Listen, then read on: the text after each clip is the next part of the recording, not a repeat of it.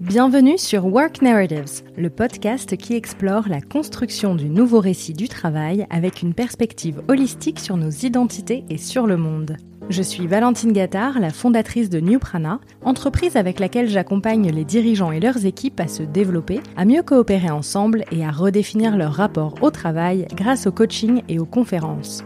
Je suis persuadée que le monde du travail doit changer pour cela, je souhaite explorer toutes les facettes du futur du travail et mettre en lumière les pensées et les solutions qui vont nous aider à construire collectivement le monde de demain. Ce podcast tire le fil de mes essais que vous pouvez retrouver sur le site newprana.com/blog. J'ai souhaité poursuivre mes réflexions avec des personnes qui m'inspirent et qui, je l'espère, vous inspireront aussi. Que sommes-nous en train d'écrire collectivement pour le monde de demain?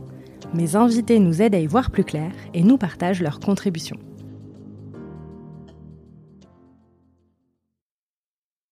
Pour ce premier épisode de la nouvelle saison du podcast, j'ai le plaisir de recevoir Denis Pennell, directeur de la World Employment Confederation, également auteur et conférencier. Dans cet épisode, nous discutons notamment de l'évolution du travail au fil du temps et de la façon dont nous voulons qu'il s'adapte désormais particulièrement à nos vies. Denis revient sur l'importance de comprendre et de reconnaître la singularité de chaque individu dans le monde professionnel et de la nécessité de réhumaniser le travail. Nous abordons également l'idée de démocratie au travail, la façon dont les comportements des consommateurs peuvent influencer la relation de travail, de la prise de conscience croissante concernant la révolution du rapport à l'emploi et la nécessité de réconcilier les contraires. Nous terminons en soulignant l'importance de placer le cœur au centre du travail et reconnaître que c'est la dimension humaine dans la relation de travail qui doit prendre le dessus. C'est une discussion très riche et passionnante. Je vous souhaite une bonne écoute. Bonjour Denis. Bonjour Valentine. Merci beaucoup d'avoir accepté mon invitation. Avec plaisir. C'est toujours une joie de discuter des problématiques liées au travail. Super, bah, je suis vraiment très heureuse de, de vous interroger pour euh, en plus ce, tout premier épisode de la nouvelle saison euh, du podcast. Il y a beaucoup beaucoup de choses dont j'ai envie de discuter avec vous. Déjà, est-ce que pour euh, pour commencer, vous pouvez vous présenter en quelques mots pour nos auditeurs? Alors, c'est une question intéressante parce que comment se présente-t-on effectivement? Souvent, quand vous arrivez dans un dîner, la première chose qu'on vous demande, c'est qu'est-ce que vous faites? Donc, en, en relation avec votre activité professionnelle voit que finalement le travail reste un facteur essentiel de la de la définition de ce que nous sommes parce qu'une autre façon de répondre ça peut être bah, je suis un père, un mari, un fils, un manager, un collègue de bureau, vous voyez, etc. Donc c'est une question intéressante. Alors peut-être pour se concentrer sur l'aspect plus professionnel. Donc moi je suis je suis un Français qui vit en Belgique depuis 18 ans pour des raisons professionnelles.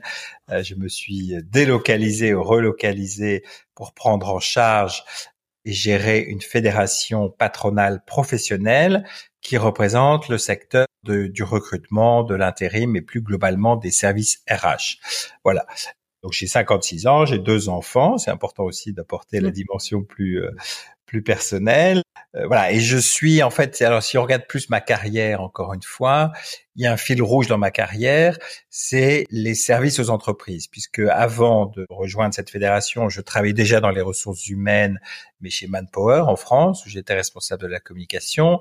Et avant ça, j'ai travaillé chez Deloitte mais aussi plutôt dans la partie communication et encore avant ça dans un groupe de publicité et de communication. Donc vous voyez que le fil rouge finalement c'est le service aux entreprises que j'ai fait à travers la publicité, l'audit et le conseil et maintenant les ressources humaines, mais je dirais c'est vraiment le fil rouge de ma de ma carrière, mais plus globalement sur la problématique qui nous intéresse aujourd'hui, moi j'aime me définir ou définir mon sujet de, préoccupation ou de prédilection comme étant le travail. Donc mon travail, c'est le travail et j'essaie de l'analyser, de le regarder sous différents angles. Dans, mon, dans ma casquette quotidienne, si je puis dire, en tant que directeur général de cette fédération, mais aussi en écrivant des livres, on y reviendra, je pense, en intervenant lors de, de conférences, en réalisant des podcasts. Mais c'est vraiment mon, le thème hein, que, que j'aime analyser, travailler, c'est le travail. Bah, c'est très intéressant. C'est vrai que de, revenir sur cette question de la présentation, à quel point le travail fait partie de notre identité, on va, on va y revenir aussi. C'est vrai que finalement, quand on demande de se présenter, on pourrait dire plein de choses différentes. Bon, alors là, on est, on sait qu'on va parler du travail, alors forcément, euh, c'est un peu orienté. Mais euh, merci euh, aussi de voilà de rebondir sur cette question-là de, de cette manière. Et justement, donc vous, vous nous avez parlé du fil rouge de, de votre carrière. Est-ce que vous pouvez nous, nous parler des tournants marquants qu'il y a pu y avoir? Bah, je dirais, c'est à la fois, évidemment, quand vous changez d'employeur, c'est toujours un challenge, surtout quand vous changez de secteur d'activité. Ah, là, je suis passé effectivement, comme je dis, de la publicité, l'audit au conseil, et puis ressources humaines, dans, dans, des environnements très très différents. Donc à chaque fois, évidemment, source d'apprentissage et de nouveautés. Aussi, c'est aussi sortir de sa zone de confort hein, pour essayer découvrir d'autres univers. Donc ça, c'est la première chose. Et la seconde chose, c'est que j'ai aussi passé deux ans en Angleterre pour mon travail. Et ça, ça a été aussi vraiment pour moi un tournant marquant, découvrir une autre culture, une autre façon de travailler, euh, travailler dans une langue qui n'est pas sa, sa langue maternelle, pas toujours évident. Donc effectivement, c'est ce que je recommande alors à tous les les jeunes notamment qui le peuvent, c'est d'avoir une expérience à l'international. Ça vous permet vraiment d'obtenir une ouverture d'esprit, de découvrir des nouvelles choses et ça vous change à la fois dans votre, enfin c'est un plus sur votre CV, mais sur un terme de développement personnel, c'est vraiment une, source de richesse inégalable. Donc ça, vous diriez que c'est le plus grand tournant euh, dans votre Oui, oui, c'est vraiment cette ouverture sur, sur l'international, se confronter, se frotter à une autre culture, relativiser ces petits problèmes et ces et ces enjeux franco-français. Voilà, je le vois encore aujourd'hui puisque là je suis je vis en Belgique désormais. C'est aussi très agréable parfois de, de, de vivre à l'étranger parce que ça vous permet de prendre de la distance par rapport à ce qui se passe dans votre pays. Mm. Quand on voit certaines choses qui se passent en France, on se dit effectivement on est pas mal en Belgique. Mais aussi quand j'entends les Français se plaindre hein, de, de certaines choses, je me dis allez voir ailleurs. Vous verrez que quand même on a une situation très privilégiée en France, que ce soit en termes de protection de l'emploi, en termes d'accès à la, à la, sécurité sociale et à la protection sociale en général. Bon, je sais qu'il y a cette question des retraites euh, actuellement. Là encore, la France hein, est un des pays en Europe où le, le départ officiel de, de l'âge à la retraite est le plus bas. Donc, mm. vous pouvez vous demander pourquoi? Est-ce que ce modèle est soutenable ou pas? Mais voilà, encore une fois, avoir des comparaisons à l'étranger, c'est très très intéressant. Ça permet de mettre les choses en perspective et de mieux comprendre les, les vrais enjeux. Et alors, qu'est-ce qui a fait euh, que, dans, justement, dans, cette carrière, dans ce parcours, vous avez commencé à vous intéresser plus précisément aux enjeux de la transformation du travail et qui fait qu'aujourd'hui, vous dites que votre travail, c'est le travail? Parce que je pense que d'abord, c'est quand même ce qui nous relie aux autres, le travail. C'est les fonctions du travail, c'est effectivement de créer du lien social. Donc c'est ce qui nous amène à être cet, animal politique au sens large hein, mm. dans la cité. Et d'autre part, c'est quand même une activité où on passe beaucoup de temps.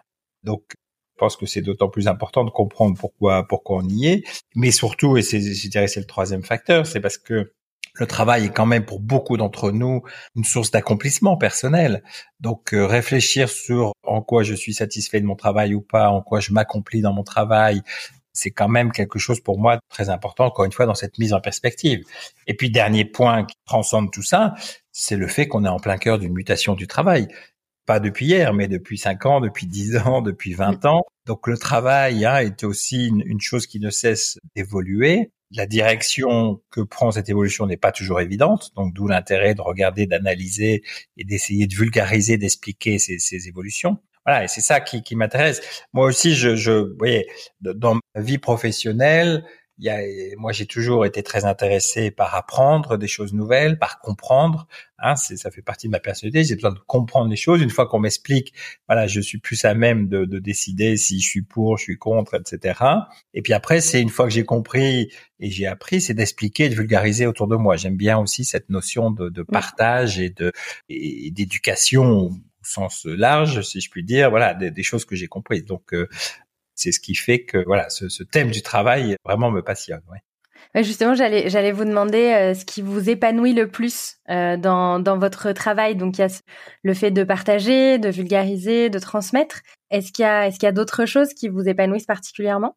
Bah, la, la, dimension internationale, évidemment, et là je suis vraiment au cœur, enfin au, au cœur ou, assis, si je peux dire, sur une, une position, une place où je vois ce qui se passe dans l'ensemble du globe. Donc ça, c'est ça, c'est très intéressant.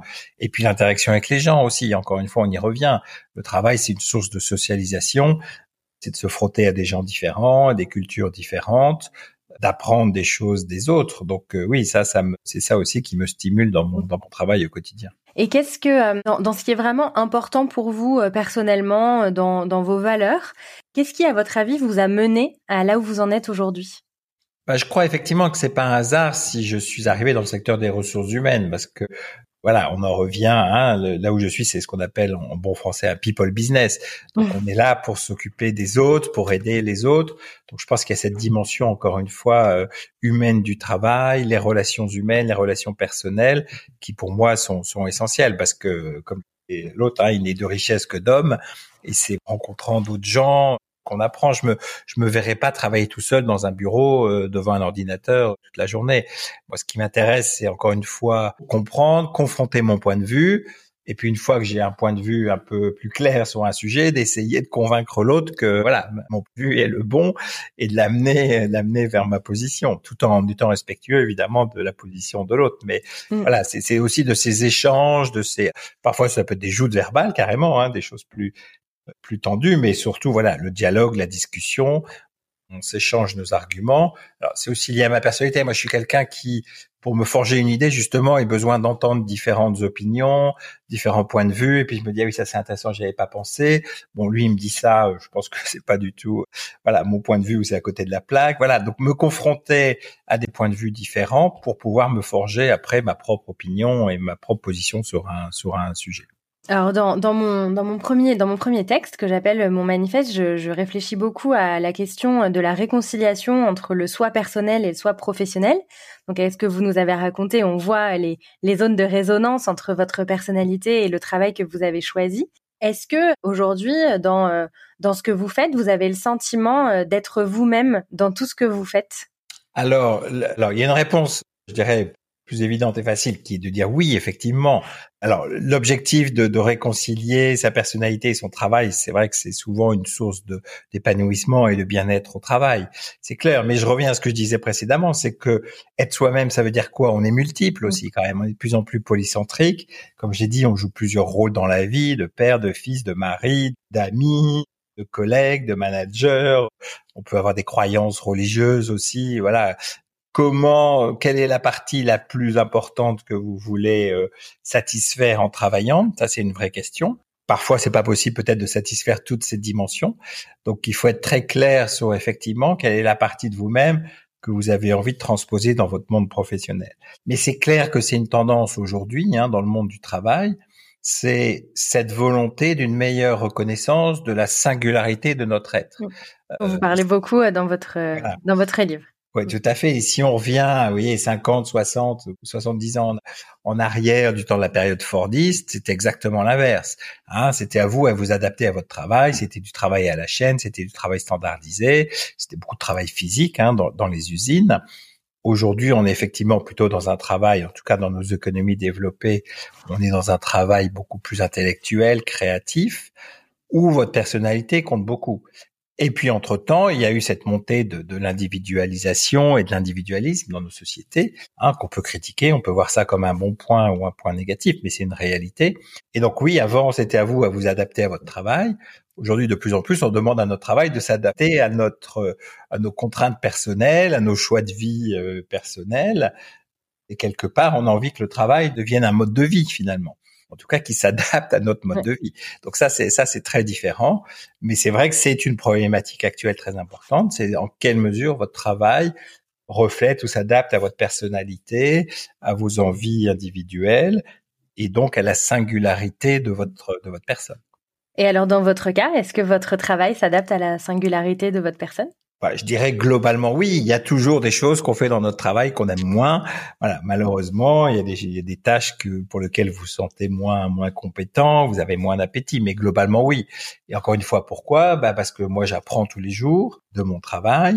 Euh, je rencontre des personnes nouvelles, je fais des, des voilà, je tisse mon, mon, mon réseau et puis voilà cette partie de, de de vulgarisation entre guillemets, d'explication, de euh, d'aller essayer de convaincre des décideurs politiques que telle décision euh, par rapport à l'évolution de la loi sur le travail n'est pas forcément positive, etc. Donc oui, globalement, je suis heureux dans mon dans mon travail. Voilà. D'accord, super. Alors justement, on va on va plonger encore un peu plus dans dans le monde du travail. Il y a quelque chose qui qui me passionne, c'est le le, le sens des mots, leur leur charge sémantique et leur évolution. Et notamment dans mon dernier essai, je me plonge dans l'étymologie du mot travail. Je suis tombée sur les, travaux absolument euh, brillants et fantastiques d'un chercheur en linguistique qui s'appelle Franck Lebas, qui décortique et qui parle de, de, l'arnaque de l'étymologie euh, du mot travail. C'est absolument euh, passionnant et ça, ça résonne avec ce que vous mentionnez donc dans votre livre. Donc, je rappelle à nos auditeurs qui donc votre livre s'appelle Travail, la soif de liberté. Et je vais, je vais vous citer vous nous dites que la conception judéo-chrétienne puis l'approche marxiste ont privilégié la vision aliénante du travail, donc ce qui est effectivement associé à ce fameux tripalium qui est devenu une, une marotte en fait, une, idée reçue. Et vous citez également Martin Richet pour parler d'action transformante impliquant un effort, qui euh, m'a fait penser aux travaux de James Sussman, euh, qui, euh, qui parle aussi d'énergie dépensée pour voilà dans le cadre du travail. Et vous dites aussi que plus que jamais, le travail a acquis une dimension polysémique et polymorphique. Donc on est en plein dans le cœur du sujet. Donc j'aimerais savoir, à la fois de manière personnelle et dans le cadre de votre travail, qu'est-ce que vous mettez, vous, comme sens et définition derrière ce mot? Après cette très longue question. Alors, euh, si je tente une définition, pour moi, le travail est une activité physique ou intellectuelle qui aboutit à la production de quelque chose. Donc c'est une définition très large parce que je pense que c'est on a parfois une vision trop restrictive du travail. Alors activité physique et intellectuelle qui peut être créative d'ailleurs. Pour moi un peintre qui peint un tableau, c'est du travail. Une femme ou un homme qui fait le ménage chez soi, c'est du travail. c'est l'aspirateur, c'est du travail. La question c'est est-ce que le travail est rémunéré? Et pour moi, il n'y a pas une connexion obligatoire entre rémunération et travail, et c'est d'autant plus vrai de nos jours. On parle de plus en plus du travail du consommateur. Quand c'est vous maintenant qui allez sur le site de la SNCF pour commander votre billet de train et vous l'imprimez, avant c'était un agent de la SNCF qui le faisait derrière son guichet. Maintenant c'est vous qui le faites. Donc c'est ça le travail du consommateur, c'est que c'est vous qui faites un travail gratuit, vous faites ça gratuitement, qui autrefois était rémunéré et qui était fait par quelqu'un d'autre. Donc voilà déjà une, premier commentaire, cette déconnexion entre travail et rémunération. Et puis vous avez l'exemple par exemple du bénévolat. Les gens qui travaillent dans des associations, bah, c'est du travail, mais ils ne sont pas rémunérés, ils le font à titre gracieux. Donc euh, c'est pour ça que cette idée de, de, lier le travail à la rémunération ne doit pas absolument pas être automatique. Première chose. Et deuxièmement, effectivement, donc c'est une activité et qui aboutit à la production de quelque chose. Alors une activité ne veut pas forcément dire un effort physique ou intellectuel. Je reprends peut-être l'exemple de mon peintre. Voilà, il doit sûrement prendre du, enfin, en tout cas, certains doivent prendre du plaisir à peindre. Ils ne voient pas ça comme un effort. Au contraire, c'est comme l'expression d'une passion ou d'une créativité qu'ils qui, ont en eux. Mais c'est pas pour ça que c'est pas du travail non plus. Donc, euh, hein, on parle aussi beaucoup de travail-passion. Je pense qu'un boulanger qui, qui adore faire son pain, qui prend du plaisir, bon, ben voilà, c'est, mais c'est quand même un travail même s'il n'y a pas la notion d'effort derrière. Et c'est vrai qu'en France, quand même assez lié à notre culture. On a cette vision un peu aliénante ou ce que j'appelle aussi dolorise du travail. Forcément, le travail, ça fait mal, c'est pénible, c'est aliénant, on prend pas son plaisir. Je pense que c'est quand même assez spécifique à la culture française et j'élargirai un peu sans doute à la culture latine. Alors ça peut être lié aussi à la religion. Hein, la religion catholique a aussi une vision très, euh, sans, sans du travail. Voilà, exactement. Si vous regardez dans les pays anglo-saxons, généralement l'acceptation du travail est différente. Et ce qui est amusant, c'est que l'origine du mot n'est pas la même pour le coup. En fait, travail, effectivement, on parle toujours de tripalium, en anglais, on parle plutôt de work, hein, qui est qui est qui est qui est différent comme comme origine et qui est beaucoup plus sur work, c'est je travaille, j'accomplis une activité, c'est c'est l'ouvrage, on pourrait dire par rapport au travail pour revenir à euh, la référence à Laetitia Vito. Qui a salue. Voilà, voilà qu'on salue et qui a écrit un livre sur ce thème-là, hein, du travail, je crois que c'est du travail, du labeur à l'ouvrage, du labeur à l'ouvrage, voilà. Donc ça, c'est intéressant. Mais il y a effectivement plusieurs origines au mot travail, parce qu'il y a effectivement aussi cette origine de labeur ou labor en anglais, hein, qui est qui est aussi sans doute plus neutre que l'origine du mot, que la sémantique et, l'étymologie du mot travail, qui vient effectivement, soi-disant de ce tripalium, c'est l'acceptation étymologique la plus commune, mais c'est ça qui est précisément euh, dénoncé euh, dans le, dans le fameux article dont je vous parle. Mm. Mais c'est vrai, quand une femme accouche, on dit qu'on parle aussi du travail, de l'accouchement, vous voyez. Ce qui, est, aussi très lié à la religion. Ouais, à la religion et à la douleur et à la pénibilité, donc c'est clair. Hein. Mais moi, ce que j'aime bien, c'est parfois rapprocher le mot travail du mot anglais travel, qui a aussi ah bah c'est exactement ça qui est dans qui est dans cet article. Ah bah, ça, ça, fait partie des hypothèses. Je, je, je vais vous l'envoyer. Et travel, vous voyez, c'est le voyage, donc c'est aussi c'est la découverte, euh, c'est interagir avec des gens. Donc je trouve, moi j'aime bien cette ce, mm. rapprochement entre le mot travail et travel en anglais. Oui. Mais complètement, mais c'est donc euh, comme je vous disais, ça fait partie des, des hypothèses de cet article et de ces recherches linguistiques. Il y a à la fois le travel et à la fois bon, plein d'autres explications très spécifiques et rigoureuses sur en fait qui viennent vers l'idée de passage et qui appellent aussi qui font écho avec euh, la naissance parce que là aussi, il y, a, y, a, y a une double connotation, et en fait, et dans le travail et dans l'accouchement, en fait, l'idée c'est d'un passage avec dépassement d'obstacles souvent. Je suis heureuse d'entendre, de vous entendre l'associer à travel parce que moi, jusqu'à cet article-là, j'avais jamais vu euh, de référence à, ce mot-là et je trouve que c'est très juste. Bon, après, je, ne suis pas si surprise que ça parce que je, sais pour vous avoir lu que nous avons des, visions assez euh, partagées sur le travail. C'est passionnant. Notamment, d'ailleurs, justement, dans votre, dans votre livre, ça, ça rebondit sur ce que, aussi ce que vous venez de dire. Vous, vous décorrélez revenus et travail et vous cherchez aussi à faire la distinction entre emploi et travail. Est-ce que vous pouvez euh, résumer votre, euh, votre pensée pour euh, les auditeurs qui n'auraient pas forcément déjà lu votre, votre livre? Oui, alors, et ça, c'est aussi quelque chose de très spécifiquement français, je trouve. C'est qu'en France, on a tendance à ramener tout travail sous la forme d'un emploi. Et emploi, c'est quoi? C'est plus un statut. Et c'est évidemment le statut du salariat. Et donc c'est le fait que votre travail d'abord est rémunéré et il est rémunéré sous forme de salaire avec une relation juridique très particulière, hein, qui est cette relation de subordination. C'est vraiment quelque chose de, très particulier en France, qui est lié sans doute à, à la dimension encore, enfin la prégnance marxiste, on va dire, en France, où euh, le travail est aliénant, donc cette vision négative de l'horizon du travail, et donc pour compenser cette partie aliénante pénible, bah, on assure effectivement un cadre juridique qui est protecteur, qui fournit une rémunération régulière, plus des avantages sociaux, etc. Mais ce qui est ce qui est amusant, parce que c'est en complète contradiction avec l'origine de la théorie marxiste. Hein, mm. Marx disait que la forme la plus aliénante du travail, bah, c'est le salariat, parce que vous êtes sous la, sous la supervision et le contrôle d'un chef.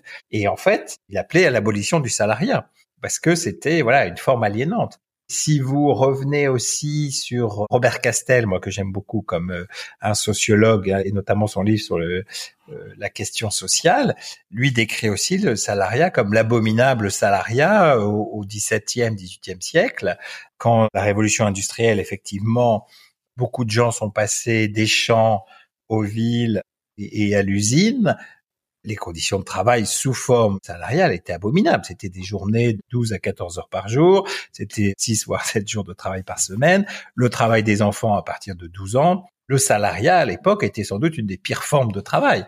On l'a apprivoisé depuis, on l'a doté d'un statut encore une fois protecteur, mais n'oublions pas qu'au départ, le salariat était une forme de travail euh, très très aliénante.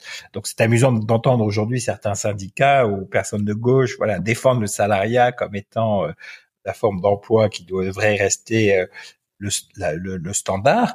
Euh, historiquement, ça n'a pas toujours été le cas, loin de là. Oui, ça a clairement énormément évolué pour aujourd'hui, euh, bon, arriver sans doute au bout d'un modèle, on va, on va y revenir. Il y avait autre chose que, j'ai beaucoup aimé découvrir dans, votre livre, sur, toujours sur les mots, sur euh, votre proposition de changer la manière de parler de ressources humaines. C'est vrai que quand on fait un pas de côté, en fait, on se rend compte un peu de, presque de l'absurdité finalement de cette, de cette appellation je vous cite, dites l'écologie humaine au travail, c'est sans doute aussi de ne plus parler de ressources humaines, mais d'humains avec des ressources. Et effectivement, ça change tout, ça, change totalement la, coloration et le, prisme de ce qu'on attend des humains au travail. Comment vous pensez qu'on pourrait développer, en fait, porter ce changement de vision et d'utilisation de ces termes? Vous le dites, hein, les termes sont très importants parce que ça, ça définit le débat et puis ça décrit une réalité. Effectivement, parler de ressources, par définition, une ressource est épuisable. Donc, quand, quand vous avez épuisé la ressource, bah, vous l'achetez. Voyez, où il y en a plus, donc c'est pas forcément très positif par rapport aux, ressources humaines et au travail humain. Donc je pense qu'effectivement les mots ont beaucoup d'importance. Une autre façon d'écrire les choses, moi que j'utilise de plus en plus, c'est de parler d'investisseurs. Dans l'entreprise, vous avez deux types d'investisseurs. Vous avez l'investisseur en capital, hein, c'est la personne qui met de l'argent parce qu'il croit en ce que l'entreprise va se développer à l'avenir et donc il va faire des, des, profits. Et puis vous avez les investisseurs en travail. Voilà, moi je trouve que c'est aussi une belle une belle façon de décrire le rôle des individus dans leur dans leurs entreprises, dans leurs organisations. On s'investit tous dans notre travail parce qu'on a envie que ça se passe bien, on a envie de s'accomplir, on a envie que notre travail soit utile. Donc voilà, moi je trouve que ça peut être une autre façon aussi de présenter les choses et en prenant bien soin que les deux dimensions, les deux types d'investisseurs soient à la fois bien rémunérés, hein, donc on ne favorise pas le profit par rapport à la, rémunération du capital par rapport à la rémunération du travail, et que les deux types d'investisseurs soient également représentés dans l'entreprise. Aujourd'hui, quand vous avez un conseil d'administration, c'est quand même essentiellement les investisseurs capital qui sont représentés autour de la table et qui prennent les décisions. Bon, à part dans le modèle allemand, vous avez effectivement des représentants de salariés qui sont administrateurs. Euh, en France, voilà, on est encore très sur le sur le capital.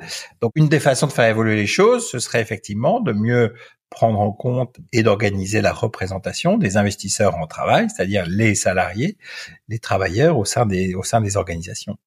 Justement, alors je, on reviendra sur euh, sur l'identité euh, peut-être après parce que je voudrais faire le lien avec euh, avec le propos central de votre de votre livre qui est de parler de démocratisation et de réhumanisation du travail pour plus de liberté. Et alors donc ça, ça tire le fil de ce que vous venez de dire. Qu'est-ce que ça signifie de mettre plus de démocratie dans le travail? Donc il y a déjà cette première idée d'investisseur dans le travail. Qu'est-ce qu'il y a d'autre? Qu'est-ce que ça veut dire cette idée de démocratie? Bah, c'est alors sans aller. L'entreprise n'est pas, en tout cas les entreprises privées, ce sont des, des structures effectivement, d'abord à but lucratif pour la plupart d'entre elles, et, et, où effectivement vous avez une hiérarchie et vous avez d'aile de, de, direction. Donc l'idée c'est pas une vision utopique en se disant voilà on fait des entreprises où il y a plus de il y a plus de hiérarchie, tout le monde décide, etc. Mais quand même pour moi, et, alors ça rejoint ce thème très qui a été à la mode, qui est un peu moins aujourd'hui, c'est intéressant, de l'entreprise libérée. Où justement, on essaie d'aplatir les différentes strates hiérarchiques, où tout le monde peut participer à la prise de décision, etc. Alors moi, j'y crois pas trop parce que ça fonctionne pas, parce que c'est un modèle à la fois qui, au nom de la liberté, devient très autoritaire et voire dogmatique. Et c'est un modèle qui ne correspond pas à certaines personnes dans l'entreprise qui ont besoin d'avoir un supérieur hiérarchique, d'avoir quelqu'un qui les manage, qui leur explique ce qu'ils doivent faire. Donc je pense pas que ce soit la solution. moi, à l'époque, j'aimais bien utiliser plutôt que l'entreprise libérée, c'était l'entreprise délibérée, c'est-à-dire de faire en sorte quand même qu'on prenne en compte, qu'on écoute les collaborateurs. C'est pas pour ça qu'on va mettre en œuvre et accepter toutes les décisions ou les propositions qui, euh, qui émergent, mais au moins d'écouter, d'être à l'écoute des collaborateurs. Donc ça, c'est la première chose. La deuxième chose par rapport à la démocratie, bah, c'est oui, c'est quand même de faire en sorte qu'encore une fois les deux investisseurs soient soient respectés, soient pris en compte et que quand même ils puissent se faire entendre. Et puis c'est sans doute qui dit démocratie dit pour moi respect de l'humain aussi, des valeurs humaines. Et donc c'est quelque part, je pense que ça on y reviendra aussi dans la discussion, c'est aussi permettre à chacun dans son travail de retrouver de l'autonomie, du contrôle de ses conditions de travail, le temps, lieu, l'heure, mais aussi du contenu de son travail. Et ça, c'est quelque chose qui a échappé à beaucoup d'entre nous ces dernières années avec les systèmes de reporting et d'organisation et de management, c'est qu'on a perdu le contrôle de son travail, qui est notamment quand vous êtes salarié. Par définition, quand vous êtes un travailleur indépendant, c'est vous qui décidez de quand vous travaillez, où vous travaillez, avec qui vous travaillez, etc. Et le salariat, quelque part, a tué ça encore une fois, à cause de cette relation de subordination et de ce contrat de travail que vous signez avec un employeur, où quelque part vous renoncez à une partie de votre liberté en échange d'une sécurité et d'une rémunération fixe. Donc je pense que c'est ça aussi la façon de retrouver de la liberté, de, de, de la démocratie dans la liberté, c'est évidemment de, de redévelopper de la liberté et de l'autonomie dans la façon dont vous exercez votre travail, donc les conditions de travail, et puis surtout la nature même de votre travail. Et donc pour vous, donc c'est ça aussi la, réhumanisation au travail. J'ai vu qu'une de vos conférences s'appelait justement réhumaniser le travail, vœux pieux ou voie d'avenir. Donc euh, j'imagine que la réponse est un peu dans, dans la question. Mais est-ce que vous pensez que ce soit vraiment possible ou que finalement nous tous qui croyons à cela euh, sommes des utopistes? Non, non, non, moi je crois que c'est tout à fait possible et c'est non seulement possible, mais ça va devenir quasiment obligatoire. Alors, euh, sur sur cette réhumanisation du travail. Encore une fois, ça rejoint cette appétence nouvelle des individus pour qu'ils soient mieux pris en compte en tant que qu'être singulier. Donc, on reconnaisse la singularité de chacun. C'est lié aussi à ça. Ah, la, démocratie, c'est aussi reconnaître, voilà, les, les, caractéristiques propres à chacun d'entre nous. Et puis, on a quand même, on le voit aujourd'hui, émerger des nouveaux modèles d'organisation des entreprises. Hein. Le renouveau, par exemple, des coopératives, où le salarié est à la fois aussi actionnaire de son entreprise. pourriez aussi regarder le développement de l'actionnariat salarial. Il y a quand même de plus en plus de salariés qui sont actionnaires de leur entreprise, en tout cas dans les grands groupes. Ah, je crois que c'est chez Total, hein, où ils voulaient faire en sorte que chacun de leurs collaborateurs détiennent au moins une action de l'entreprise. C'est intéressant parce que ça veut dans une assemblée générale, vous avez à la fois les gros investisseurs en capitaux et puis vous avez les, les, salariés qui ont aussi leur mot à dire. Donc voilà, je trouve que c'est ces voies de développement qui sont intéressantes. Plutôt que d'opposer capital et travail, c'est essayer de les faire travailler ensemble parce que le salarié a toujours, a sûrement plein de choses intéressantes à dire sur la marge de l'entreprise et sa vision des choses, alors que parfois l'investisseur en capital voit ça de loin. Mais en même temps, il faut pas opposer les deux parce que l'entreprise a besoin de capital pour se développer. Donc euh, voilà, ça peut être une façon d'aller de l'avant. Et sur la démocratie, pour moi, parce que c'est quand on parle démocratie, encore une fois, c'est quoi? C'est liberté, c'est autonomie, c'est respect de l'individu. Je pense qu'aujourd'hui, le, euh, la démocratie, même si elle n'est pas parfaite partout dans le monde, c'est quand même le système politique qui permet de mieux respecter nos libertés individuelles. Donc c'est comment l'entreprise peut aussi mettre en place des solutions pour respecter nos libertés individuelles. Et on en revient aussi à ce thème de l'individualisation de la relation de travail. C'est vrai qu'aujourd'hui, on ne gère plus une entreprise comme on l'a gérée il y a 50 ans et que oui, c'est plus complexe, mais pour prendre en compte encore une fois la singularité de l'être humain au travail, bah, ça passe pas par encore une fois en bon français de one size fits all approach, hein, donc euh, une solution qui est la même pour tout le monde. Non, c'est de faire du sur-mesure, de l'individualisation, faire en sorte que les conditions de travail s'adaptent à la personnalité, aux contraintes de vos collaborateurs. Et là, on voit que le, la, pandémie et la crise du Covid a quand même accéléré ces choses-là. Hein, le fait de pouvoir travailler désormais euh, pour beaucoup d'entre nous quelques jours par semaine de la maison et aux horaires qui nous conviennent, bah, ça participe à cette individualisation et à cette meilleure prise en compte de la, la singularité de chacun d'entre nous euh, dans notre travail. C'est intéressant parce que du coup, je vois le parallèle entre donc la prise en compte de la singularité de chacun, la reconnaissance des salariés comme euh, investisseurs dans l'entreprise et aussi ce dont vous parlez également dans votre livre de euh, les, citoyens et l'engagement aussi parce que il y a euh, les, externalités positives et négatives générées par les entreprises qui, je vous cite, suscitent désormais des réactions de la part de la société civile, chose qui n'apparaissait pas il y a quelques décennies, comme vous le mentionnez. Dans votre livre, il y a, y a beaucoup d'idées qui se sont avérées particulièrement euh, pertinentes post-crise, parce qu'au final, vous l'aviez écrit, euh, il me semble, en 2016, et aujourd'hui, euh, beaucoup de choses qui, se, qui s'avèrent être vraiment d'actualité. Qu'est-ce qui a changé en fait depuis la publication? Qu'est-ce qui s'est particulièrement accéléré du fait de du fait de la crise du Covid? Donc, vous, enfin, vous, vous venez de, de citer un exemple, mais qu'est-ce que vous avez vu d'autre? Comment vous percevez ce que vous avez écrit aujourd'hui par rapport à tout ça? Bah alors effectivement, le, ce livre a été écrit avant le Covid puisqu'il est publié, je crois, en 2016, effectivement. Ce qu'on a vu, c'est que la pandémie n'a fait qu'accélérer et amplifier des situations et des tendances qui étaient déjà présentes. Et ces tendances, j'en ai déjà parlé, c'est l'individualisation de la relation de travail, c'est la meilleure prise en compte de l'individu dans son travail, c'est cette volonté de plus d'autonomie, de liberté dans, dans, dans l'exercice de, de, son activité professionnelle. Et surtout, plus globalement, c'est ce que j'appelle la fin de l'unité de temps, de lieu et l'action du travail.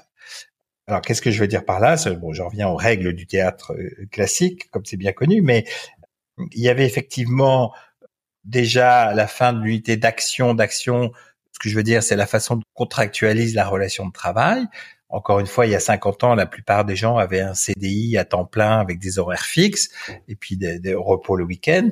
Ça, c'est déjà quelque chose qui avait évolué à partir des années 1980. Hein, avec la création, enfin, ou développement de l'intérim, du CDD, du temps partiel, etc.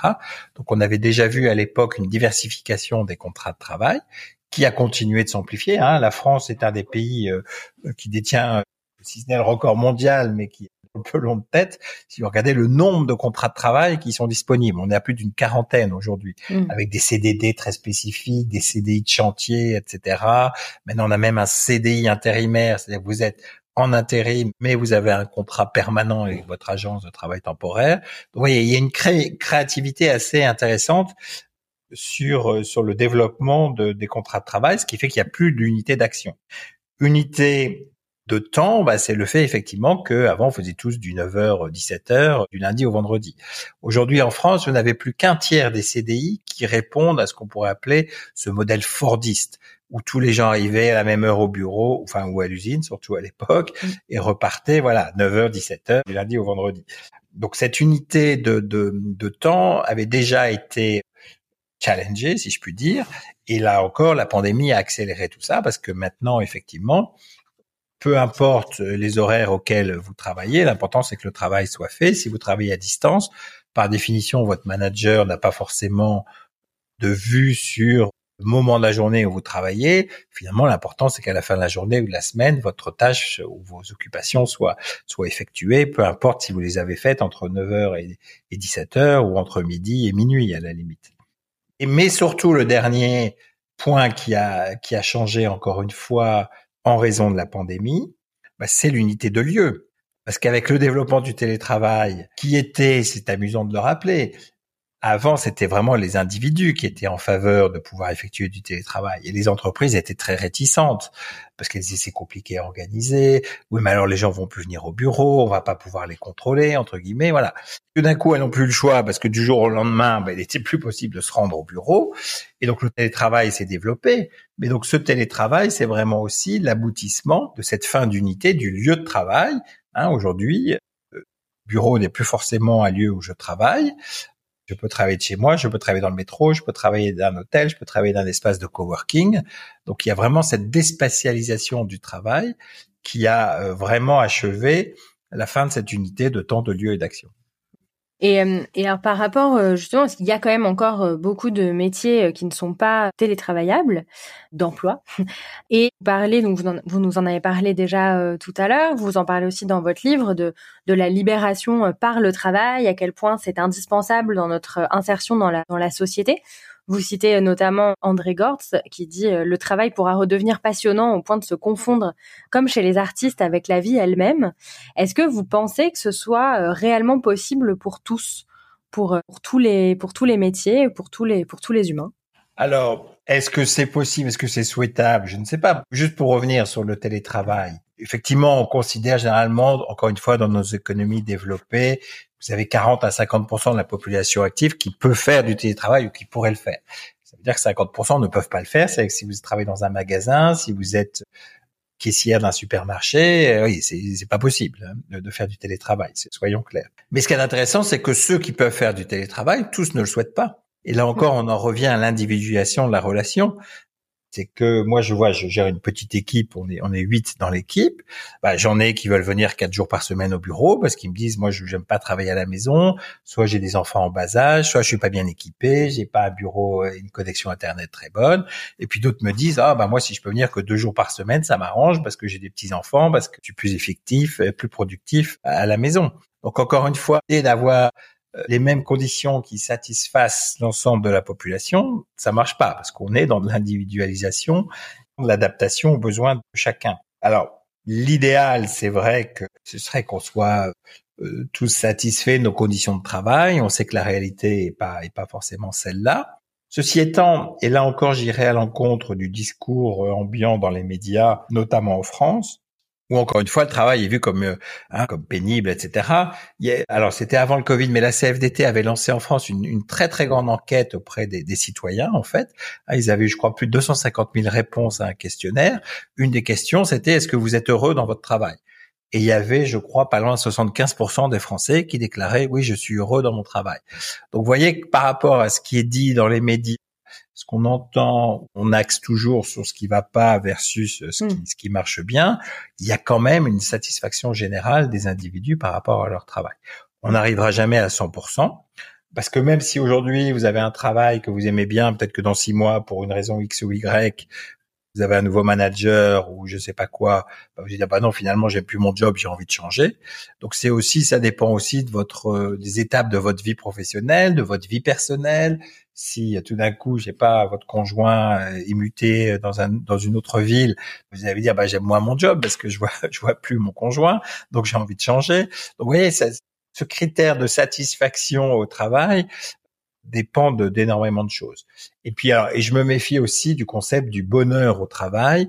Je suis pas sûr que le, le, le les deux mots doivent être rapprochés. On est d'accord. Je veux bien parler de bien-être au travail, ça c'est important, hein, d'avoir des conditions de travail satisfaisantes, épanouissantes, et pas d'avoir un petit chef toxique qui vous qui vous pourrit la vie d'avoir une, rémunération qui vous qui vous satisfasse. Donc généralement, on soit jamais content entièrement de sa rémunération. Bah, voilà, vous voyez. Donc bonheur au travail, j'y crois pas. Le bien-être, oui, c'est important de se sentir bien, de se sentir utile, de se sentir euh, de s'accomplir à travers son travail, mais je n'irai pas jusqu'au bonheur au travail. Et vous pensez que l'entreprise pourra euh, vraiment arriver à prendre en compte, comme vous le dites, l'individu dans toute sa complexité intime comme sociale, ce qui ça est, profondément nouveau dans les attentes de, l'entreprise? Qu'est-ce qui, qu'est-ce qui vous permet d'y croire? C'est effectivement un nouvel enjeu très compliqué pour les entreprises, hein, qui, notamment sans doute les plus grosses entreprises, qui aiment bien standardiser, mettre en place des procédures, pour gagner en efficacité et c'est légitime de leur part aussi. Hein. Mais voilà, de mettre en place des structures qui font que bah oui, on peut gérer euh, des, des, des équipes larges de la même façon et de façon la plus efficace possible. Malheureusement, je pense que l'entreprise n'aura pas le choix. On est quand même dans une économie à la fois de pénurie de talent, et même si l'économie, la situation économique se dégrade dans les mois à venir, ces pénuries de talent, elles seront toujours là penser que parce qu'il y aura une remontée du chômage, ce sera plus facile de recruter. Euh, moi, je mets ça en cause de façon euh, très claire. Hein. si vous regardez, il y, a y, a des, études qui montrent que jamais autant d'entreprises n'ont de difficulté à recruter. Et la raison essentielle, c'est pas tant qu'il n'y ait pas de, il y, ait pas de, enfin que à cause de la situation économique, c'est juste parce que les attentes des individus ont évolué, qu'il y a encore une fois ce besoin d'une meilleure, d'un meilleur respect de l'individualité au travail. Donc ça va pas changer ça parce que c'est des, des évolutions sociologiques de fond par rapport à la relation au travail. Donc à l'entreprise de s'adapter, sinon elle va vraiment avoir du mal à recruter les meilleurs. Donc voilà, moi je pense que l'entreprise n'aura n'aura pas le choix. Comment elle va le faire, ça, ça reste à mettre en place. Mais euh, là, il y a des outils quand même qui vont le permettre, notamment avec la, la, la gestion des données. Parce qu'il y a un phénomène qui est concomitant à tout ça, c'est aussi ce que j'appelle la consumérisation du travail on est quand même dans des sociétés de consommation exacerbées aujourd'hui. Hein, on veut tout tout de suite, évidemment au meilleur prix. Si on n'est pas content, on le dit. Voilà, il n'y a pas de raison que ces nouveaux comportements de consommateurs, des citoyens, n'impactent pas aussi la relation de travail. Et encore une fois, je dis pas que c'est une bonne chose, c'est une mauvaise chose, mais c'est une réalité. Et aujourd'hui, on le voit, notamment chez les jeunes, mais pas que. Un, moi, j'ai envie d'accéder à un travail d'un clic. Comme je commande un, un hamburger chez McDonald's, je veux aussi pouvoir accéder à un travail d'un clic et ça existe déjà à travers toutes les applications qui, d'une façon ou d'une autre, vous mettent en relation avec euh, non pas un emploi mais un travail à accomplir. Encore une fois, c'est pas forcément une occupation salariale, mais une occupation faite sous le statut du travailleur indépendant. Hein, les Uber, les Deliveroo sont, sont un très bon exemple de ça. Mm. Donc effectivement, cette consumérisation du travail qui fait que bah oui, on devient très exigeant non seulement en tant que que consommateur de biens et de services, mais de consommateur de travail. Donc, je veux pouvoir choisir quand je travaille, où je travaille, avec qui je travaille, dans un environnement qui me plaît. Et si ça va pas, j'hésiterai pas à noter mon employeur, hein, comme je noterais un restaurant où je vais et je trouve que été mal servi, que la nourriture était pas bonne.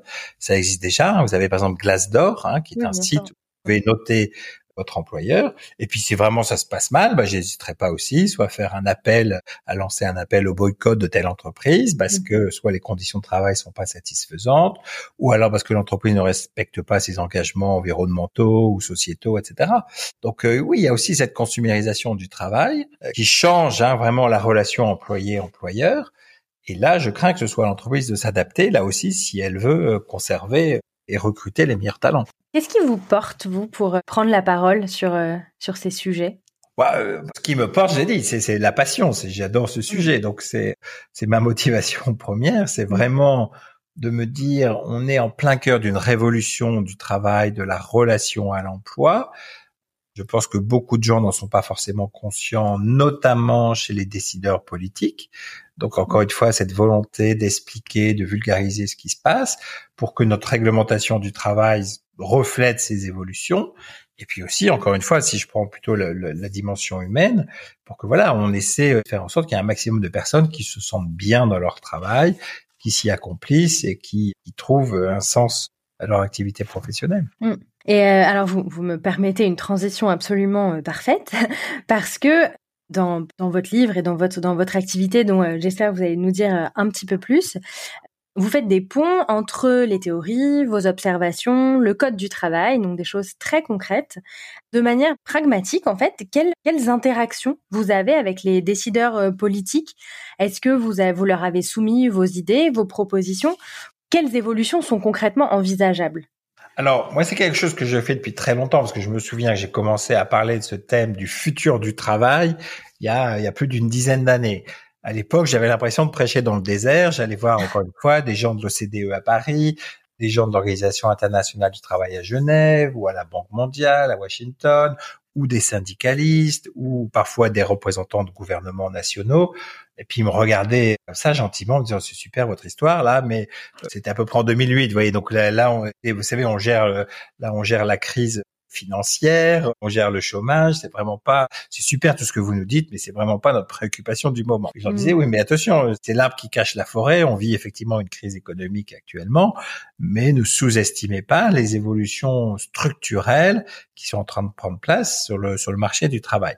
Voilà. Donc au début, j'avais l'impression de prêcher un peu dans les airs, puis petit à petit, bah, les, les, décideurs politiques se sont rendus compte que les choses changeaient effectivement, et, et, donc on commençait à réfléchir sur cette problématique du futur du travail. Et maintenant, je dirais même qu'on est au-delà de ça. La prise en compte des évolutions, du fait que le marché du travail globalement le monde professionnel évolue. Voilà, je pense que ça, les décideurs politiques l'ont compris. Ils n'ont pas encore forcément trouvé ou compris les bonnes solutions à mettre en œuvre, mais en tout cas, la, prise de conscience, elle est là. Donc c'est déjà beaucoup parce que c'est la première étape pour pouvoir ensuite agir. Donc là maintenant, nous on travaille avec euh, ces organisations pour leur proposer des idées, de regarder ce qui se passe à droite et à gauche dans tel ou tel pays, en disant regardez ça c'est intéressant, c'est innovant, ça peut être une solution pour répondre aux nouvelles problématiques. Dont une des problématiques c'est comment recréer de la sécurité et de la stabilité dans le monde du travail face aussi à un besoin de flexibilité, de plus d'autonomie des individus. Moi, je me rends compte que de plus en plus, le monde du travail aujourd'hui, c'est réconcilier les contraires. Et donc, c'est ce thème aussi très à la mode qui est l'oxymore. Hein, c'est comment on réconcilie volonté de liberté, de plus d'autonomie, avec en même temps un besoin de stabilité et de protection. Comment on prend en compte cette individualisation de la relation de travail, mais sans pour autant nier ou rejeter une approche plus collective du lieu de travail, parce qu'on peut pas être qu'une somme d'individus euh, travaillant chacun de leur côté. On, vit dans un groupe collectif aussi. Voilà, vous voyez, c'est ça, c'est ça, c'est réconcilier, réconcilier ces contraires. C'est pas impossible. Il y a déjà des bonnes pratiques à droite et à gauche, mais c'est, pour moi, c'est une des voies de d'évolution et, et, auxquelles les, euh, les décideurs politiques doivent s'atteler aujourd'hui. Est-ce que pour, euh, pour nos auditeurs, vous pouvez euh, expliquer rapidement, un peu plus concrètement, en quoi consiste votre, votre travail aujourd'hui à la Confédération? Alors, parce que c'est une confédération, la première chose, c'est que moi j'ai des membres qui cotisent à ma confédération. Et mon rôle, c'est de réunir ces membres, de les faire asseoir autour d'une table, tous ensemble, et puis sur une problématique particulière, prenons un exemple, par exemple, l'âge de la retraite, évolution de l'âge de la retraite je les fais asseoir autour de la table, je leur dis voilà, c'est quoi notre position? Est-ce qu'on a une position commune sur ce sujet? Alors mon américain, ouais, nous en Amérique, on travaille jusqu'à 70 ans, c'est pas un sujet. Et puis le français va me dire bah oui, regardez, nous on est à 62 ans et on est en train de nous de nous de nous prolonger la retraite à 64 ans, etc. Donc premier rôle, c'est de mettre déjà tous mes membres assis autour d'une table et définir une position commune, qui est le minimum commun que l'on puisse défendre. Et puis, et une fois qu'on a atteint ce compromis, qui est souvent la, la, la, la la partie la plus compliquée, hein, c'est d'après de se dire, ok, on va maintenant expliquer aux décideurs politiques pourquoi notre position est la bonne solution pour essayer de résoudre ce problème. Et alors, c'est vraiment un cas euh, tout à fait abstrait. Hein, donc, enfin imaginaire en tout cas sur la retraite, ça pourrait dire bah finalement notre position commune c'est pas de dire c'est l'âge euh, légal de la retraite qui compte, c'est de se dire que on doit avoir travaillé 40 ans tout au long de sa vie professionnelle, peu importe qu'on ait commencé à 15 ans ou à 25 ans, vous avez vos 40 annuités, c'est bon, vous partez à la retraite. Voilà. Ça pourrait être ça, par exemple, une position qui réunit tous les points de vue et les situations différentes d'un pays à l'autre et qu'on ira vendre auprès des décideurs politiques. Donc après, bah, c'est prendre son bâton de pèlerin, encore une fois, et puis d'aller voir des députés, des membres de la Commission européenne, des, des, des, des responsables syndicaux, leur disant voilà, nous, notre compréhension du problème, c'est ça, et voilà la solution qu'on propose. On voit que ça marche dans certains pays, c'est déjà ce qui a été fait en Italie, en Allemagne ou, ou, ou au Japon, et donc on pense que c'est la bonne solution et que c'est comme ça qu'on pourra aller creuser enfin, et trouver une solution à cette problématique-là.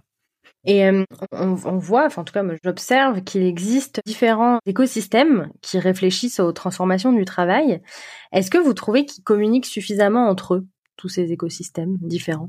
Alors pas forcément, mais nous c'est ce qu'on essaie de faire aussi, c'est de, au-delà même de mes propres membres, c'est de réunir ou de mettre en commun des expériences, des, des idées qui viennent d'autres organisations parce que aussi, plus vous êtes nombreux à aller voir un décideur politique, plus vous pouvez avoir de poids et d'influence sur lui. Donc, si vous venez avec une sorte de coalition, une plateforme en disant voilà, on est X organisation, on pense la même chose, on pense que c'est la façon d'avancer, c'est effectivement plus facile et plus impactant que de venir tout seul avec son petit bâton de pèlerin. Donc, oui, alors donc du coup, par, rapport à, à la fois ce que vous faites et les différents écosystèmes, donc qui euh, aussi en, en, se, en se regroupant vont avoir plus de poids. Vous, vous pensez que la prise de conscience du côté des politiques, elle va s'intensifier? Alors oui, cette prise de conscience, elle est là aujourd'hui, comme je le disais, sur sur le fait que le, monde du travail est en pleine évolution. Hein. Et pourquoi? Parce qu'on passe aussi d'un modèle économique à un nouveau modèle économique. Et si on regarde bien, ça c'est intéressant, historiquement, l'organisation du travail a toujours reflété un modèle économique dominant. Et je reviens par exemple à la période des Trente Glorieuses, bah, on était dans une société de consommation de masse. Hein, on était après-guerre, il a fallu reconstruire, il a fallu équiper les ménages en voiture, en frigo, en télé, en logement. Et donc là, on était dans une société où on produisait une grande quantité de produits, mais ces produits étaient standardisés parce que c'était la, façon la plus efficace de, de le faire. Aujourd'hui, dans notre société de, de, surabondance, de surconsommation, on n'a plus envie d'avoir la même voiture que son voisin ou la même maison que son voisin. Donc, on mm. veut là aussi individualiser la consommation. Donc, ça veut dire que vous pouvez plus produire comme Monsieur Ford sa, sa Ford T en une seule couleur, qui était le noir à l'époque. Donc, aujourd'hui, on veut individualiser, différencier. Et donc, ça implique des modes d'organisation travail différentes. Et puis aussi, dans nos économies développées, encore une fois, on a externalisé vers d'autres pays certains, euh, certaines productions euh, industrielles pour se focaliser plutôt sur une économie de services, de la connaissance, etc. Donc c'est aussi une autre façon d'organiser le travail parce que vous devez être plus flexible. Hein, quand vous travaillez dans une, sur une chaîne de montage automobile, bah, votre chaîne, il faut, il faut toujours que tout le monde arrive en même temps à la même heure, parce que s'il manque une personne sur votre chaîne, l'ensemble de la chaîne ne peut pas fonctionner. Si vous travaillez dans un restaurant ou dans une entreprise de service, c'est moins grave s'il y a une personne qui arrive en retard ou un peu décalée. Il y a, il y a, il y a une possibilité de réorganiser le travail selon les personnes qui sont sur place. Donc effectivement, gardons à l'esprit que notre modèle dominant d'organisation du travail répond au modèle dominant de l'économie et notre modèle économique. Et que quand vous êtes dans une société industrielle, c'est différent que quand vous êtes dans une société tournée vers les services ou, euh, ou la connaissance.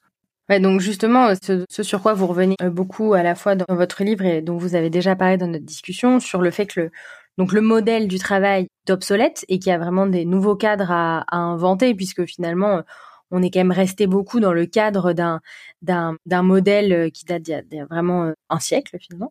Et aujourd'hui, on, on est-ce que vous pensez que, alors enfin, vous l'avez dit tout à l'heure, que tout le monde n'avait pas forcément conscience à quel point ce décalage était grand? Entre l'origine du système et, aujourd'hui. Qu'est-ce qu'il faut faire pour qu'on euh, pour qu'on avance par rapport à ça et, aussi vous mentionnez souvent euh, dans, votre ouvrage euh, le, le retard de l'entreprise sur le reste de la vie. Quelles sont les quelles sont les raisons de, de, ce retard et comment on va arriver à le combler? Qui donc en gros cette question qui, qui tourne autour à la fois du décalage dans le modèle et du retard de l'entreprise. Alors sur le décalage effectivement encore une fois, c'est quelque chose qu'on constate aujourd'hui. Alors c'est un de mes nouveaux thème de prédilection, c'est ce que j'appelle la grande divergence. C'est effectivement le mmh. fait qu'aujourd'hui, les individus ont des nouvelles attentes par rapport à leur expérience professionnelle, mais que quand elles se confrontent à la réalité de leur travail, à l'usine ou au bureau, ben voilà, ces nouvelles aspirations ne sont pas prises en compte. Et on en revient aux aspirations pour plus d'autonomie, de liberté, contrôle sur leur travail. Donc effectivement, il y a, un décalage aujourd'hui. Alors certains parlent d'une divergence, d'un fossé, d'autres d'un grand canyon, mais c'est clair qu'aujourd'hui, il y a un mismatch là entre ce que l'individu souhaite par rapport à son travail et la réalité de, de son vécu. Alors c'est quelque chose qu'on constate souvent plus dans les grandes entreprises que dans les, PME, parce que les grosses entreprises, c'est des gros paquebots qui ont plus de mal à s'adapter et, à faire demi-tour si besoin est, alors qu'un petit bateau navigue plus vite. Donc, euh, c'est clair qu'on voit là déjà une différence selon les types d'entreprises, selon les types de secteurs aussi. Vous avez des secteurs plus conservateurs que d'autres. Mais oui, il y a, y, a, y, a, ce décalage. Alors, ce que je nuancerais peut-être, à l'époque, quand j'avais créé en 2016, j'avais dit oui que probablement ces nouvelles formes d'emploi, ça en dehors du salariat. Alors, ce qui est vrai, on a vu, et ça c'est un mouvement historique, c'est que le travail indépendant qui, depuis les années 20 ou 30, 1930, 1920, avait tendance à se réduire dans la population active, cette part depuis 2008, en gros, réaugmente à nouveau en France. Alors, c'est pas spectaculaire, c'est pas un doublement, mais cette tendance historique sur le long terme d'une diminution régulière et constante de la part du travail indépendant dans la population active, ce mouvement s'est arrêté pour se renverser. On constate à nouveau une réaugmentation du nombre de travailleurs indépendants. Le statut d'auto-entrepreneur en France a beaucoup aidé, mais pas uniquement. Donc on voit bien que certaines personnes ne se satisfont plus de cette relation salariale parce qu'elle ne leur apporte pas ce qu'ils souhaitent. Mais en même temps, on peut dire que le salariat, finalement, a quand même fait preuve aussi d'une grande souplesse. Ah, J'en ai parlé avec la multiplication des contrats de travail effectivement, encore une fois, il y a 20 ans, oui non, pardon, il y a 50 ou 60 ans, vous aviez le choix entre un CDI, un CDD, point. Bon, maintenant, multiplication des contrats de travail. Donc, on voit que le salariat, quelque part, s'est adapté, s'est multiplié, s'est démultiplié, même, je dirais, pour répondre à ces nouvelles attentes. Et en fait, pour moi, c'est vraiment une, une des caractéristiques essentielles d'un marché du travail qui fonctionne bien aujourd'hui. C'est la coexistence de différentes formes d'emploi et de travail. Il n'y a plus de solution monolithique, il n'y a plus la solution miracle qui marche pour tout le monde. Encore une fois, comme quand vous allez au supermarché, vous avez le choix entre 40 marques de yaourt. Eh bien, sur le marché du travail, c'est pareil. Les attentes des individus se sont diversifiées. Il est donc normal que les solutions proposées pour répondre à cette diversification soient aussi multiples pour répondre aux besoins de, aux besoins de chacun.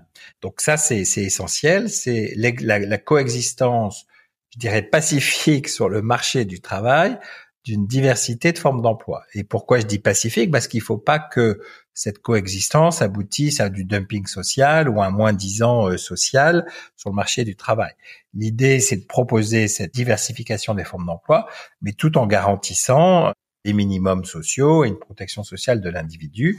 L'idée, c'est pas de revenir au 19e siècle où effectivement, vous aviez des gens qui étaient payés à la tâche sans aucune protection euh, sociale, ni, ni de droit à la retraite, ni de droit à des indemnités chômage. Et justement, par rapport au sujet de la, couverture sociale, il y a une, une, question qui me travaille un peu depuis euh, depuis quelques temps.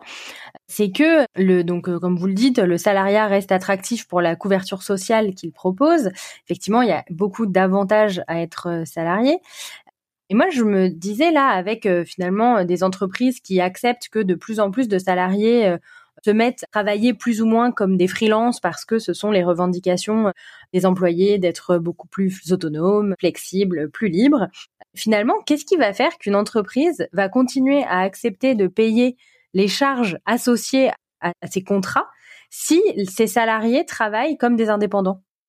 Le, le, vrai sujet. Alors aujourd'hui, pourquoi le salariat reste quand même la forme dominante d'emploi en France hein? Plus de 80% de la population active est employé sous forme de, de contrat de travail salarial. C'est parce qu'effectivement, c'est pas parce que les gens recherchent de la relation de subordination, c'est parce qu'il y a un statut protecteur qui est lié au, au salariat. Donc l'idée, ce serait de dire et de déconnecter quelque part l'accès à cette protection sociale par rapport à votre contrat de travail, et que vous êtes un travailleur indépendant, vous avez une, un statut protecteur peut-être pas exactement le même que le, que, que le salariat, mais qui soit assez proche celui du salariat. Alors, ça implique beaucoup de choses. Ça veut dire que bah, si vous êtes travailleur indépendant, vous allez devoir payer plus de charges sociales.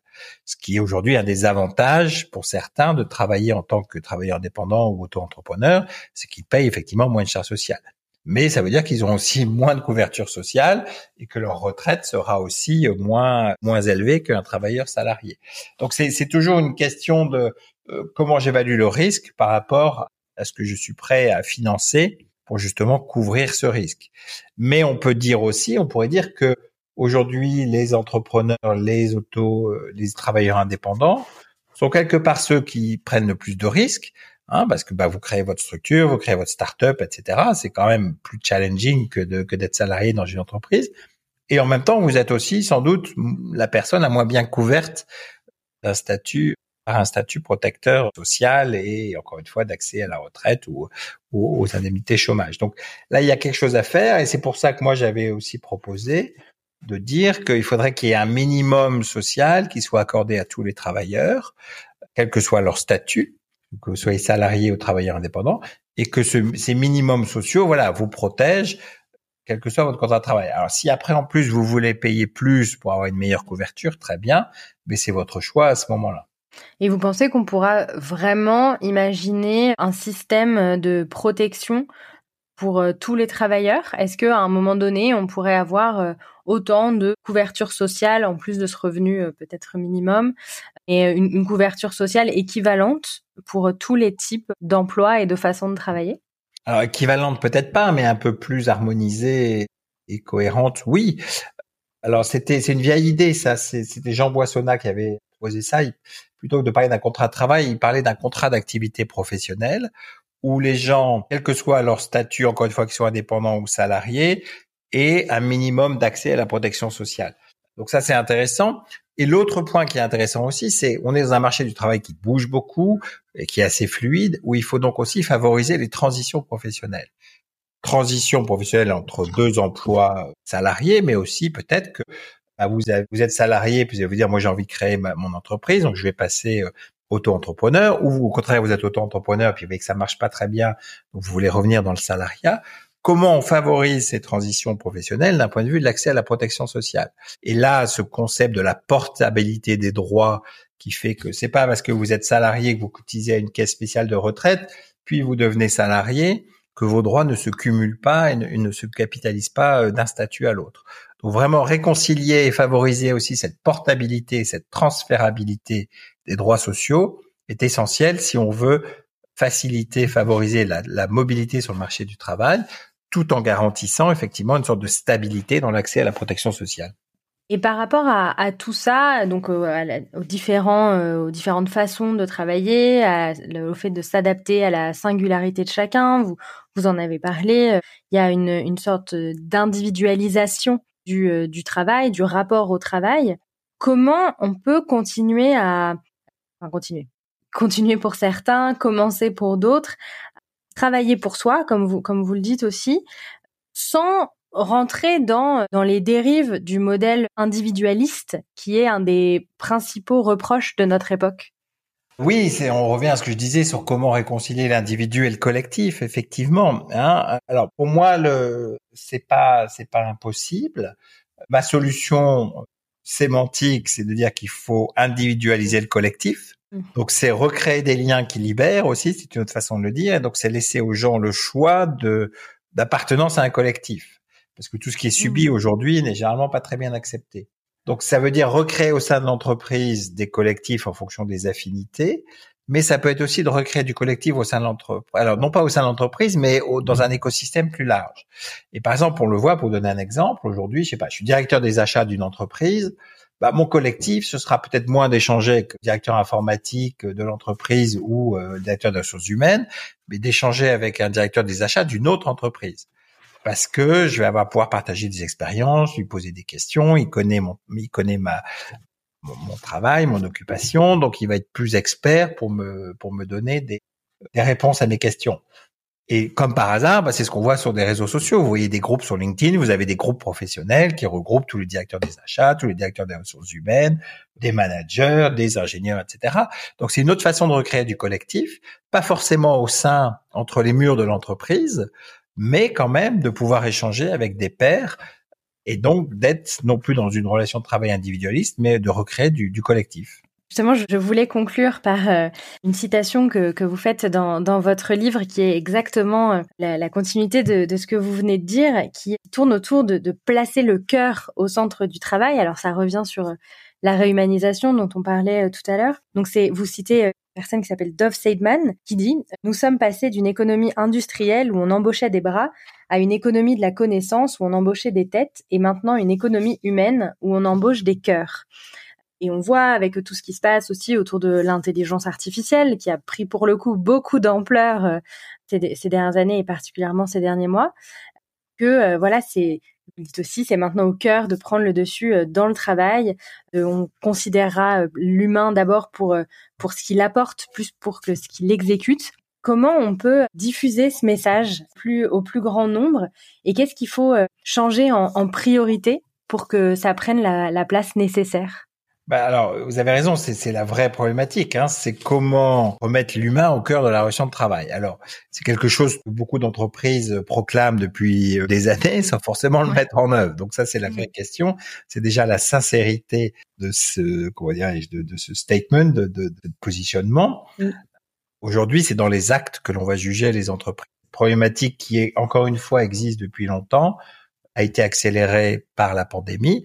Hein, les gens se sont rendus compte que, bah oui, la vie n'était pas euh, forcément, euh, euh, comment dirais-je, euh, éternelle. Enfin, éternelle, ils le savaient déjà, mais voilà, que tout d'un coup, un facteur externe pouvait remettre en cause notre existence et notre bonne santé. Donc, ça a remis au centre du village, je dirais, la place du travail dans nos vies. Encore une fois, moi, je ne crois pas à la perte de la valeur travail. Le travail est essentiel dans nos vies. C'est un facteur de, bah, d'abord de gagner sa vie, mais aussi de, un instrument de, socialisation et d'accomplissement personnel. Mais par contre, je pense que certaines personnes se sont rendues compte qu'elles étaient surinvesties dans leur travail. Donc il y a une, voilà, une relativisation de la place du travail, mais qui reste important dans, dans nos vies. Donc ça, c'est côté individu. Côté entreprise, encore une fois, je pense que c'est le fait que nous sommes dans un marché où on rencontre des pénuries de main-d'œuvre, des difficultés de recrutement, des nouvelles attentes de la part des individus. Et donc, on ne peut plus manager une entreprise qu'on a, comme on l'a managée il y a 20 ans ou 30 ans. Et que si on veut continuer à attirer les meilleurs talents ou les fidéliser, oui, il va falloir mieux prendre en compte la dimension euh, personnelle des individus. Je pense que ça va se faire aussi naturellement parce que au-delà de cette contrainte, hein, des difficultés de recrutement, ce qui fait la différence aujourd'hui d'un collaborateur c'est plus tellement ses compétences techniques. On sait que les compétences techniques, maintenant, entre 5 et 7 ans, elles deviennent obsolètes à mm. cause, encore une fois, de l'accélération de notre société et d'évolution économique. Et donc, moi, je le vois même en mes recrutements. Je fais beaucoup plus attention aujourd'hui à la personnalité du candidat plutôt que ses compétences techniques, parce que je sais que dans trois ans, peut-être que son poste va changer, peut-être que moi, j'aurai d'autres besoins en interne et que donc c'est plus la capacité de la personne à apprendre, c'est plus la, la, la, la, capacité de la personne à interagir avec les autres collègues, à se remettre en question qui importe plutôt que son, son diplôme ou que ses qualifications. Donc oui, le, le, le fait que ce soit vraiment la dimension humaine dans la relation de travail qui prenne le dessus, qui soit vraiment accepté et reconnu comme tel. Pour moi, c'est vraiment l'enjeu des, années à venir dans le marché du travail. Enfin, c'est même pas dans les années à venir, c'est aujourd'hui et maintenant. Si je puis dire, ça commence maintenant. Et voilà, de, remettre les hommes et les femmes au cœur de la relation de travail parce que c'est aussi la façon de garantir un travail décent et épanouissant. Vous pouvez dire qu'il y a même une logique purement rationaliste et productiviste à cette, cette problématique. C'est que si vous voulez que votre entreprise soit performante, bah ça marche mieux quand vos collaborateurs sont, sont heureux, sont bien dans l'entreprise, s'épanouissent.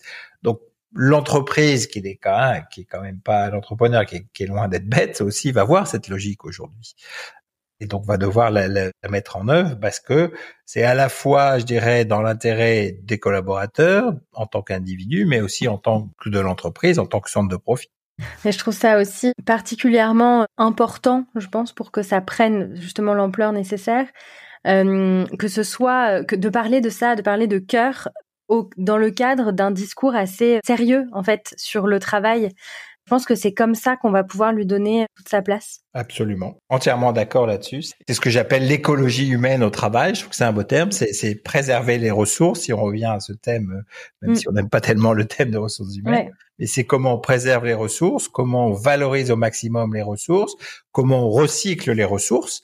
Voilà, c'est pas parce qu'un collaborateur a 50 ans que vous devez vous en débarrasser en disant il est trop vieux, il me coûte trop cher, euh, donc je, je, je, le, je licencie puis je vais embaucher un petit jeune à la place. Non, ça marche mm. pas comme ça.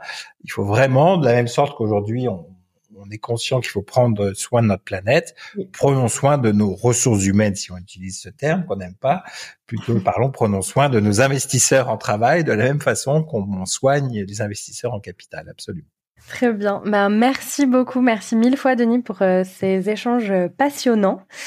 Voilà, je, je, vous remercie mille fois d'avoir accepté euh, mon invitation. Non, non, mais tout le plaisir a été pour moi. Merci pour cette Merci Valentine pour cette conversation euh, stimulante et enrichissante. Et encore une fois, voilà, c'est ce qui me passionne, c'est d'échanger sur cette problématique de, de l'évolution du travail. Donc merci à vous. On, on, entend votre votre enthousiasme aussi euh, en en parlant.